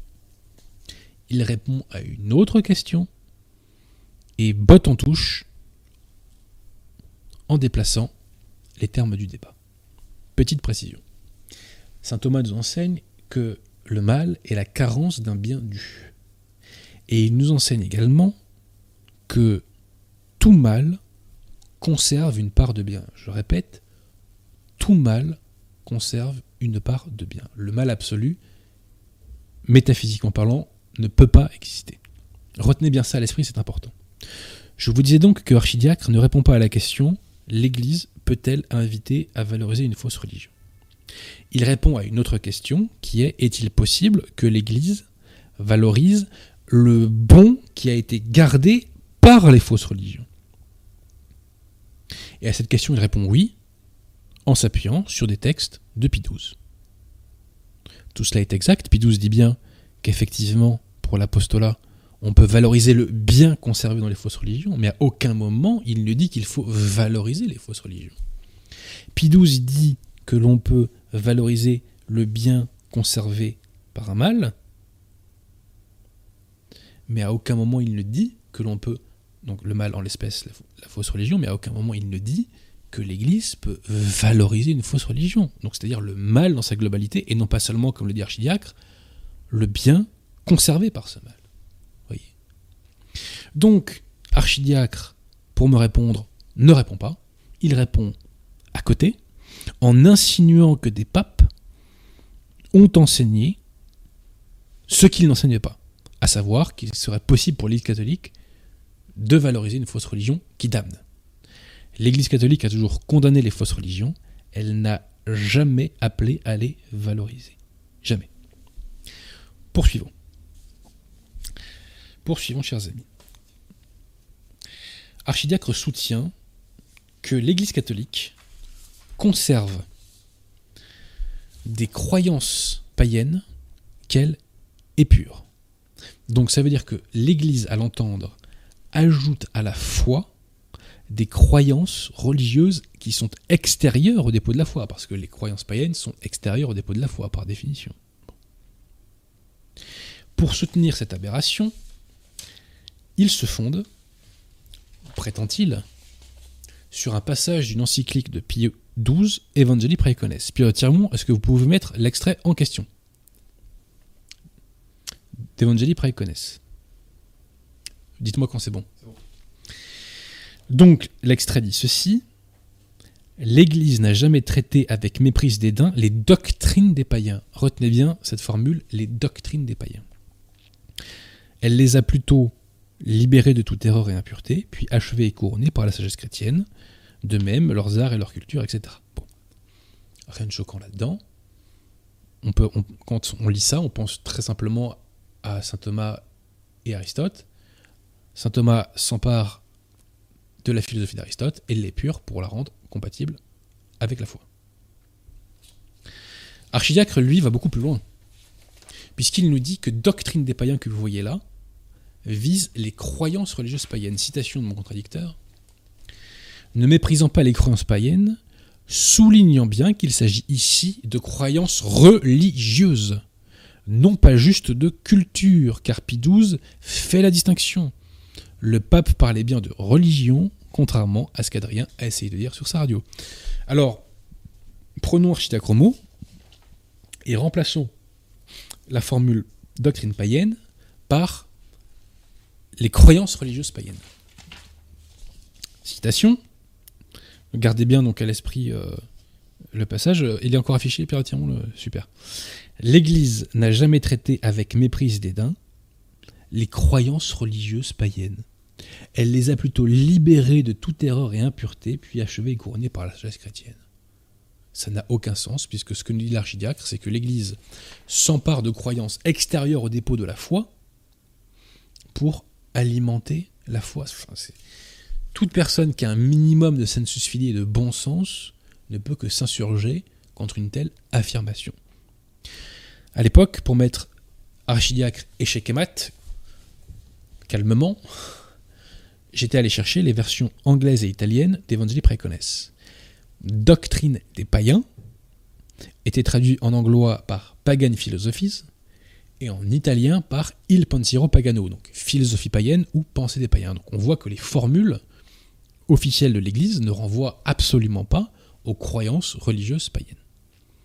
Encore une fois, le débat aurait dû s'arrêter là, mais mon contradicteur persiste. Il persiste dans le sophisme et s'enfonce dans son aveuglement. Puisqu'il nous dit que le mot philosophie ou pensée n'exclut pas la religion au motif que des philosophes ont traité de questions religieuses. Mais les bras nous en tombent en arriver à ce niveau de coupage de cheveux en dix mille. Puisque une œuvre n'est pas classée en fonction de l'étiquette de son auteur, elle est classée en fonction de son fond. Lorsqu'un philosophe se prête à la théologie, cette partie de son travail intègre la case théologie. Je suis avocat, si je fais un ouvrage d'histoire, ce ne sera pas du droit. Ça sera de l'histoire. Le choix des mots de Pie XII, philosophie païenne, doctrine des païens, etc., ne sont ni un synonyme, ni un signifiant du mot religion. Donc si, mon cher archidiacre, les choix de Pie XII excluent ce qui est d'ordre religieux. J'ajoute que dans l'histoire, on a vu des écrivains, des cinéastes, des biologistes, des sculpteurs parler de religion. Pour autant, cinéma, littérature, sculpture, biologie n'ont jamais été des mots qui renvoyaient à la religion, n'ont jamais été des synonymes du mot religion, n'ont jamais été des signifiants du mot religion, pas plus que le mot philosophie. En coupant les cheveux en quatre de façon irrationnelle et en prétendant que les mots n'ont pas leur sens, Archidiacre démontre la, faillite de son argumentation. Au final, donc, il bidouille en prétendant que XII a utilisé un mot, philosophie, pour viser autre chose que ce mot, religion. Là, on sort complètement de la rationalité. Je poursuis sur la question de l'hérésie de Lumen Gentium, selon laquelle catholiques et musulmans adoreraient le même. Tout catholique ayant un minimum de sensus fidei ne peut que rejeter cette hérésie. Pourquoi? Allah n'est pas un Dieu trinitaire. Dès lors, ce n'est pas Dieu tout court, dès lors les catholiques ne peuvent pas l'adorer. Le catéchisme du Concile de Trente l'enseigne d'ailleurs infailliblement lorsqu'il explicite le passage du Notre Père que votre règne arrive. Le catéchisme dit ceci, nous demandons à Dieu que les infidèles, parmi lesquels on compte les musulmans, et les juifs, se convertissent à la foi chrétienne et à la connaissance du vrai Dieu. À la connaissance du vrai Dieu. Pas à une meilleure connaissance de Dieu, à une connaissance du vrai Dieu. Donc je le répète, hein, pas comme les conciliaires nous le disent, à une meilleure connaissance d'un Dieu qu'on connaîtrait mal en raison du faux culte. Non, à la connaissance du vrai Dieu. Si les fidèles, les infidèles euh, doivent se convertir, comme dit le catéchisme, le catéchisme du Concile de Trente, infailliblement à la connaissance du vrai Dieu, c'est par définition parce que le entre guillemets Dieu qu'ils adorent, à travers leur fausse religion, en est un faux. C'est évident. Si les infidèles avaient adoré le vrai Dieu, mais d'une mauvaise façon, les pères du Concile de Trente auraient écrit des formules signifiant en substance mieux connaître, bien connaître ou connaître en vérité. Mais non, ils demandent à ce, qu'on le, à ce que l'on convertisse les infidèles à la connaissance du vrai Dieu. Je le répète, cela signifie que les infidèles connaissent un faux Dieu. Donc non, catholiques et musulmans n'adorent pas le même Dieu, étant précisé qu'un raisonnement de bon sens suffit hein, pour l'établir. Mais bon, Archidiacre, lui, euh, n'en démord pas, et il n'adhère pas, semble-t-il, à ce passage du catéchisme du Concile de Trente, et il nous oppose que euh, des théologiens ont dit le contraire. Et un catéchisme de 1905 qu'il prétend être le catéchisme de Saint-Pédis. Petite remarque préalable. Aucun texte cité par Archidiacre n'est un texte du magistère de l'Église. Dès lors, même si tous ces textes allaient dans son sens, ça ne serait pas pour autant l'enseignement infaillible de l'Église. Ceci étant, examinons rapidement certains de ces éléments.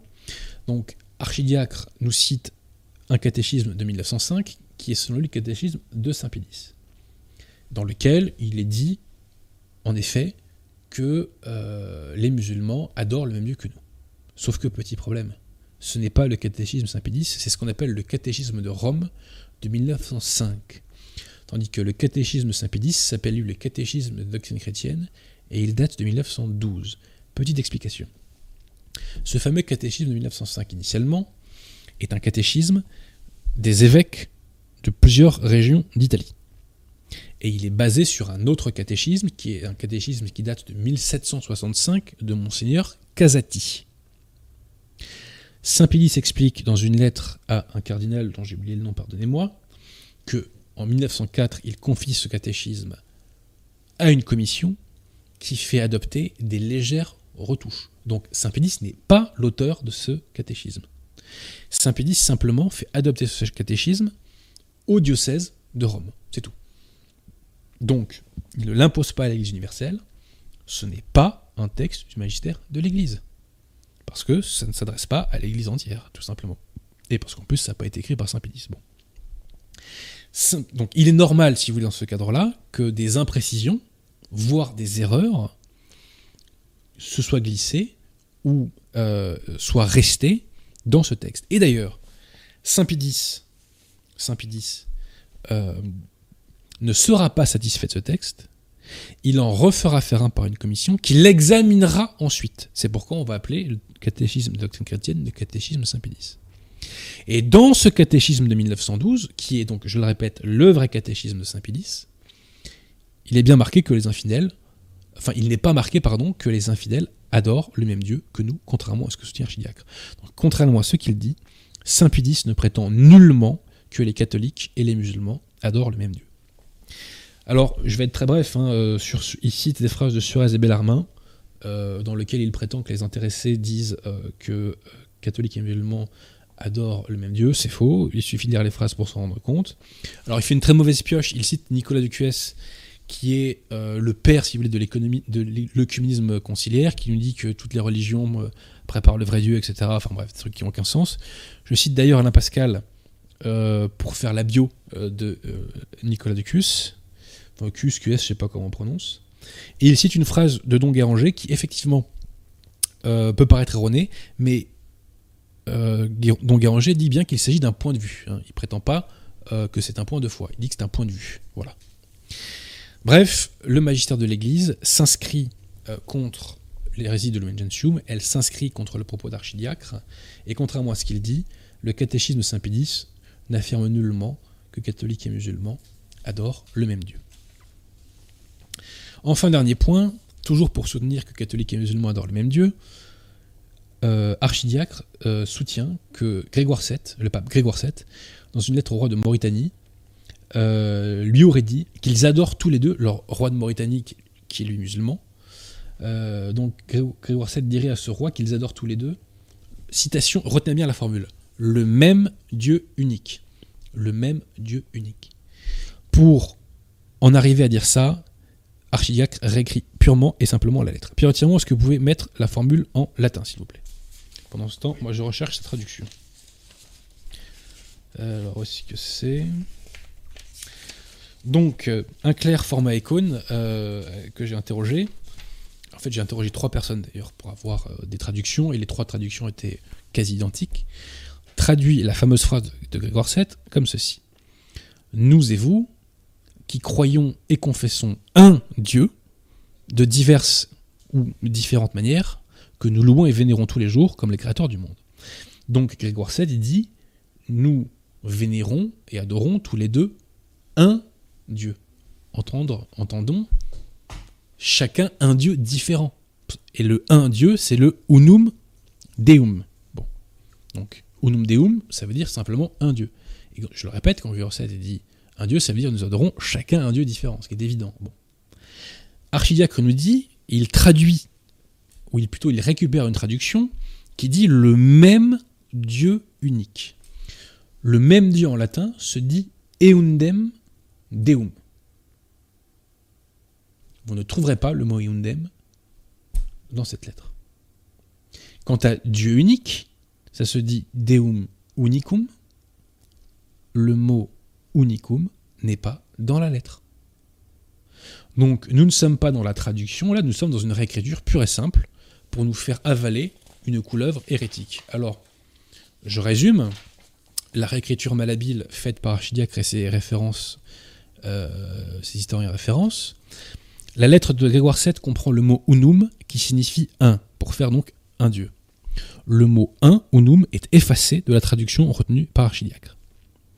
Archidiacre prétend que la lettre de Grégoire VII contient la formule le même, qui se traduit en latin par eundem. Or, ce mot est absent de la lettre de Grégoire VII. Archidiacre prétend que la lettre de, Grégoire VII contient le mot unique, soit unicum. Or, ce mot est absent de la lettre de Grégoire VII. Oui, les catholiques qui défendent la foi face aux modernistes sont face à des bidouilleurs, qui sont obligés de bidouiller les textes pour donner une pseudo-façade d'argumentation.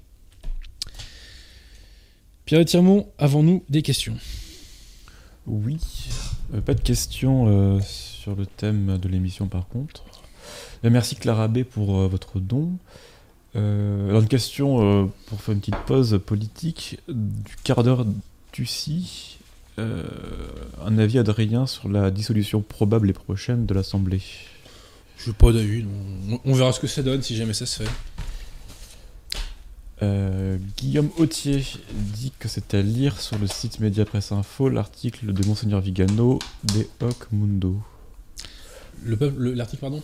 De Monseigneur Vigano des Hoc Mundo. Euh, oui, alors il a reparlé de l'éclipse euh, de l'Église euh, par la secte conciliaire, ce qui est un thème, c'est des vacantistes. Donc l'abbé Vigano poursuit sa démonstration, c'est des vacantistes. Ma foi, il est dans la logique de ce que j'ai relevé dans mes dernières émissions. Une question de Stéphane Michel. Que prions pour son sacre, prions pour son sacre. Que pensez-vous de la visite de Bergoglio au Bahreïn? Écoutez, j'ai pas suivi, euh, j'ai vu qu'il avait fait des discours, mais j'ai pas suivi. J'ai regardé un petit peu sa conférence de presse, qui est la langue de bois euh, œcuménique habituelle. Mais j'ai pas, euh, j'ai pas eu le temps de m'y pencher très en détail, malheureusement. Les journées ne durent que 24 heures, chers amis. Alors, le lieutenant euh, pouvez-vous nous dire où avez-vous trouvé la lettre d'excuse de Maurras et du collectif de l'Action française au pape Pie XII C'est très simple. Les actes du Saint-Siège, vous allez sur le site du Vatican, alors j'ai plus le- la formule latine, c'est acta, enfin je- j'y vais régulièrement. hein.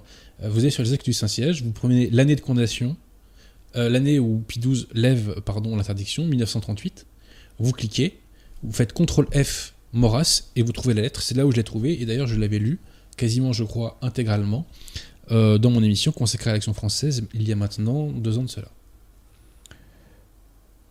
Et il n'y a pas que Maurras qui l'a signé, hein, il y a toute l'équipe de l'Action française, hein, dans laquelle ils reconnaissaient leur tort. Et Pie XII donc, n'a levé l'interdiction de l'Action française que parce que les intéressés reconnaissaient leur faute et s'engageaient à ne plus retomber dedans. Donc euh, les intéressés ont reconnu que la condamnation initiale était juste. Il y a beaucoup de commentaires qui te félicitent pour cette émission qui a été passionnante. Merci chers amis. Et Pélira demande si tu crois que la Terre et l'univers ont 6000 ans comme le dit la Bible. Je crois- dans la Terre et la Bible, la Bible ne dit pas que la Terre a c'est 6000 ans, elle dit 6000 que l'humanité, je crois, a 6000 ans, mais là, sur l'âge de la Terre, elle ne se prononce pas. euh, à ma connaissance, peut-être que des pères de l'Église ont écrit là-dessus, mais je ne suis pas un spécialiste des Saintes Écritures, donc j'ai pas envie de dire de bêtises. Voilà. Il y avait un je ne crois pas que l'homme descende du hamster. Du hamster. Je ne crois pas que l'homme descende du hamster, ceci dit. Je pense qu'il descend d'Adam et Ève. Voilà. Non mais on me pose souvent la question, donc voilà, je, je réponds non, l'homme ne descend pas euh, du tétard ou du hamster, voilà, c'est comme ça, c'est comme ça, voilà. Qu'est-ce que ou du dindon, non ou du dindon ou de tout ce que vous voulez, voilà. Mais il y a sans doute des gens qui le croient, hein, parce que l'évolution fait qu'un dindon se transforme en être humain, sans doute. Enfin, je sais pas, moi j'y crois pas trop. Voilà. Y a-t-il d'autres questions, Pierre Non, je note rien, je remonte. Mais Eh ben écoutez, comme on a beaucoup parlé, on va s'arrêter là. Ah, je vois des questions qui arrivent, attends, je lis en direct. Euh, J'ai connu quelqu'un sur le net qui se disait catholique, mais qui suivait aveuglément l'archidiacre. Non, c'est pas une question, je me trompe de ligne. Euh, cher Adrien, avez-vous prévu des débats avec des contradicteurs en matière théologique Non, comme mais chers amis, euh, vous avez loupé quelques épisodes là. Il y en a eu. en Je réclame depuis à corps et à cri, depuis des années, un maximum de débats. Personne ne veut débattre avec moi sauf Dumouche. C'est Dumouche le plus courageux C'est vrai. chez les conseillères. Il est plus courageux, le- plus, courageux même que les lefévristes. Hein, euh, bon, c'est vrai que bon, Civitas euh, est très, très occupé à lutter contre le nouvel ordre mondial, donc ils n'ont pas le temps de m'opposer un contradicteur. Bon, voilà. Je demande des contradicteurs. Apportez-moi. Ça serait intéressant. Mais moi, ceci dit, bon, j'échange avec l'archidiacre de façon interposée, si je puis dire. Enfin, par texte euh, ou vidéo interposée. C'est mieux que rien. C'est mieux que rien. Euh, je préfère une, con- une confrontation euh, en direct. Je demande des contradicteurs. Me faites pas le coup de j'esquive les débats. hein. Sincèrement, c'est pas crédible. hein. C'est pas crédible. hein. Euh, si vous voulez organiser un débat de, de- de votre serviteur contre, par exemple, le frère Paul Adrien, faites-le. Sollicitez-le, chers amis. N'hésitez pas à lui demander, pas de problème. Oui. Et Jean Robin, tu m'entends pas faire. À quel sujet? Tous. De théologie? Une question de Je suis pas sûr qu'ils connaissent les sujets. France revient. Que pensez-vous de la dernière conférence de Monsieur Upinski suite à son ouvrage L'énigme du linceul Euh, écoutez, euh, alors je l'ai écouté d'une oreille, euh, donc il faut que je la réécoute, mais euh, Upinski a des propos intéressants en général, hein. très intéressants même. Euh, Et d'ailleurs, il s'est fait pomper euh, son livre par Asselineau. Ah. Le syndrome de l'ortolan. Bruno Guillot. Pourquoi Wojtyla est passé de quelques voix à l'élection en un mois Euh, Ah bah, euh, je pense que c'est parce que les cardinaux ont compris euh, le message qui est envoyé. hein. Et rajouter est-ce pour tromper la Pologne qu'il idolâtre maintenant et ne plonge pas Non, non, non, moi je pense que Wojtyla était l'homme de la situation et que les cardinaux ont compris la leçon au, deuxième, au deuxième conclave de 78. Goemon underscore te demande si tu as lu From Paul to Mark de Laura Knight et Jadzik, un nom polonais. Je sais pas de quoi il s'agit. Non, non plus. Euh, sur le sujet principal, de question de Hubert Bonisseur de la Batte, ne peut-on pas soupçonner un garde suisse? On peut toujours soupçonner qui on veut si vous voulez, hein, mais il y a quand même un faisceau d'indices assez convergent sur John Magis. C'est pas un garde suisse qui a induit en erreur Bunenzotti, c'est pas un garde suisse qui s'est tiré euh, 24 heures euh, après euh, l'assassinat, c'est pas un garde suisse qui a débité toute une série de mensonges sur la santé euh, de, de Luciani, ou qui a raconté qu'il avait des envies de suicide, etc. Et on voit mal euh, pourquoi un garde suisse, soudainement, euh, aurait voulu tuer euh, Luciani. Une question de C'est être garde suisse, cher ami, c'est pas c'est, c'est très compliqué. hein. C'est-à-dire que c'est même seulement certains can- cantons de Suisse, je crois, qui ont le droit d'être garde suisse. Donc c'est pas euh, des gens qui, qui arrivent là comme ça. hein. Sébastien Hant demande comment trouver un nouveau pape s'il n'y en a plus. Écoutez, laissez faire la Providence, elle y travaille. hein. Je n'ai pas de boule de cristal, je ne l'ai pas dans l'avenir. Euh, ce que je sais en revanche, c'est que la Providence travaille à la remise en ordre de l'Église. Est-ce que tu Mais j'ai une, accepterais- tiens, j'ai une petite réflexion sur ce sujet que je me suis faite hier soir, figurez-vous. Euh, lorsque j'ai vu le- la date de naissance de la 5ème République, qui est au mois d'octobre 58, et ben la secte conciliaire est elle aussi née en octobre 58. Alors, pure spéculation de ma part, ça n'engage que moi. N'excluons pas que la 5ème République disparaisse en même temps que la, 5e, que la secte conciliaire. D'aucuns disent que la secte conciliaire n'en aurait, enfin, n'aurait qu'une durée de vie que de 70 ans. Euh, c'est une analogie avec la captivité des Juifs à Babylone sous l'Ancien Testament. On peut le croire, on peut le croire. Euh, D'autant que vous aurez remarqué qu'il n'y a pas de vocation au sein de la secte conciliaire, donc en fait la secte ne se renouvelle pas. Et son clergé est en train de disparaître. En France, il y a 8000 clercs conciliaires, la moitié ont plus de 75 ans. Donc en fait, il ne va y plus y avoir de clercs pour la secte. Le bon Dieu n'a pas permis qu'elle se renouvelle. Vous voyez? Je pense pas que la, la secte en a, pour 10 ans dans elle. Je serais étonné si c'était le cas. Et la 5 la cinquième République, vous imaginez euh, un quinquennat encore d'Édouard Philippe, euh, euh, voire, enfin pas de Jean-Luc Mélenchon, mais de, de quelqu'un de sa, ou de Caténas, tiens, vous imaginez encore que la France existe encore après 10 ans comme ça Elle existe encore un petit Difficilement, hein. ou même de. Marine Le Pen, hein, excusez-moi. hein. Franchement. Restons sérieux. hein. Qu'est-ce que tu penses de l'élection de Bardella à la tête du parti? Ça m'indiffère complètement, à vrai dire. Euh, je, je me méfie énormément de, de Jordan Bardella. Alors, il est très très bon sur les questions euh, sécuritaires migratoires, pas de problème. Par contre, euh, c'est un gauchiste totalement décomplexé. hein. Il tient des propos pro-avortement euh, Ouais. ahurissants, et il tient des positions homosexualistes en nous disant que euh, le mariage gay est un acquis. Ah oui, un acquis pour la Révolution sans doute. Pour la France et pour la civilisation, je suis pas sûr. Il a quand même viré Briouat du, du bureau politique. Oui, mais ça, ça veut rien dire, ça, mon cher Pierre. Ouais. Excusez-moi, mais c'est. euh, ces rivaux, effectivement, on les dégage. Bon. Euh, et puis surtout, là où Bardella, moi, m'a énormément choqué et irrité, c'est sur l'affaire Lola, où il a accusé d'indécence les gens qui sont allés manifester leur Ah oui, colère. ah oui Bien sûr, ça. bien sûr. Donc, euh, je suis indécent pour euh, Jordan Bardella. Moi, je trouve que ce sont ses positions à lui qui sont décentes. Alors, ceci étant, je mets un bémol, enfin, j'amende mon propos. Bardella a 27 ans, il est, il est titulaire d'une licence de géographie. Donc, de toute évidence, il n'a pas atteint la puberté politique euh, et intellectuelle. Donc, quand il aura atteint la puberté politique intellectuelle, on peut espérer qu'il éloignera de lui toutes ses pulsions gauchistes. Voilà. Euh, encore monsieur Bonisseur de la Batte. Que dit l'Église sur le don d'organes? Que pensez-vous de prélever les organes des condamnés à mort? Euh, alors, je crois que vous êtes mal, mal renseigné, chers amis, euh, parce que le, ah, oui, sur les condamnés à mort, autant pour moi.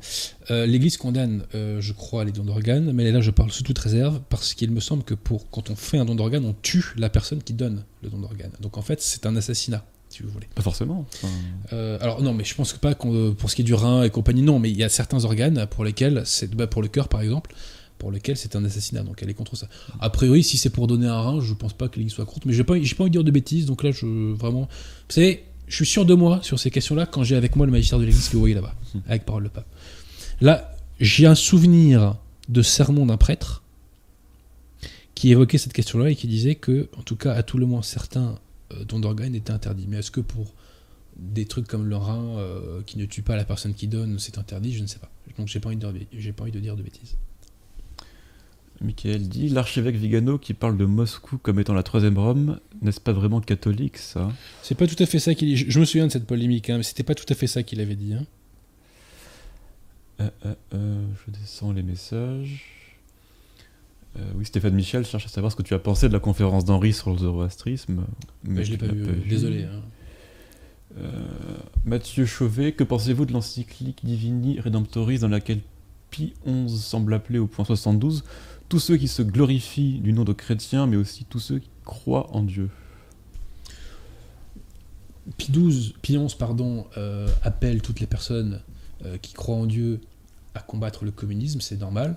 Je rappelle que selon le Concile Vatican I, on peut croire en Dieu sans avoir la foi. C'est-à-dire que par notre raison, on peut accéder à la connaissance de Dieu. Donc Pie appelle toutes les personnes de bon sens qui croient en Dieu à lutter contre le communisme. Rien de choquant. Ou contre le laïcisme, je sais plus. Euh, je, je me rappelle plus. euh, de... Enfin, je connais pas tout- toutes les encycliques par cœur. hein. Mais rien de choquant en soi.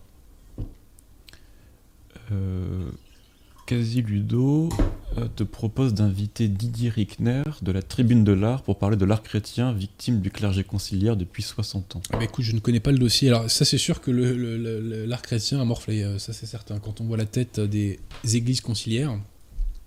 D'ailleurs c'est très intéressant parce que j'avais vu l'interview d'un d'un clerc conciliaire qui expliquait que euh, les nouvelles entre guillemets églises étaient des ellipses et non plus seulement comme autrefois euh, on va dire des, euh, des rangées, enfin vous voyez ce que je veux dire, des, des lignes, des lignes droites, parce que maintenant en fait c'est comme une agora en fait où le clerc discute avec le monde. Vous voyez ce que je veux dire?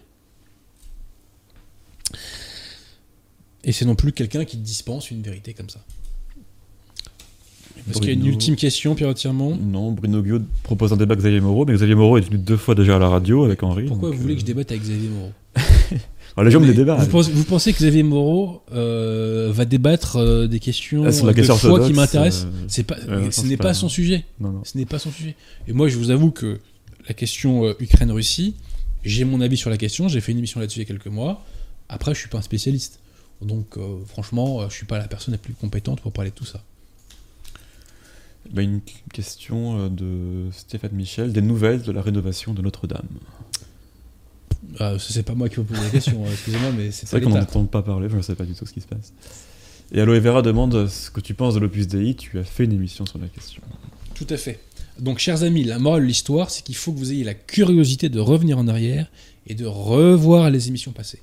Ceux qui ne l'ont pas fait, je vous invite particulièrement à aller voir l'émission que j'ai faite il y a quelques semaines de cela sur Benoît XVI, qui était, je pense, une émission dense et très importante. Donc, n'hésitez pas. Et ceux qui nous découvrent, allez en description. On a sélectionné 9 ou 10 vidéos qui vous permet d'avoir une approche, euh, enfin une bonne approche des questions spirituelles que nous traitons. Donc, n'hésitez pas. Voilà, bah on peut s'arrêter là, Oui. Pierre Oui, oui. À moins qu'il y ait une ultime, ultime question, mais ultime, hein. Euh, Ah bah, il y en avait une, elle a été effacée, donc je peux pas te la lire. Ouais, bah c'est la Providence. c'est la Providence qui a tranché, alors. Bon. On va s'arrêter là, alors, puisque j'ai beaucoup parlé. Je peux lire la suite du commentaire de Casiludo. Euh, Dans tes vas-y. articles, Didier Rickner n'hésite pas à casser du sucre sur le dos du clergé conciliaire concernant le vandalisme post-conciliaire dans les édifices religieux. Très intéressant, il faudrait que je creuse cette question. Après, est-ce qu'il oserait se montrer à mes côtés Ça, je ne sais pas. Ouais, je, je sais pas. Je ne suis pas convaincu. Bref, bon allez, on s'arrête là, Pierre Tirmont. Et euh, on se retrouve dans deux semaines. Et, euh, et voilà. Merci à tous et ayez la curiosité, si vous ne les avez pas eues, d'aller voir ces émissions passées, euh, qui euh, ne sont pas parfaites, mais qui défendent la foi. À très bientôt.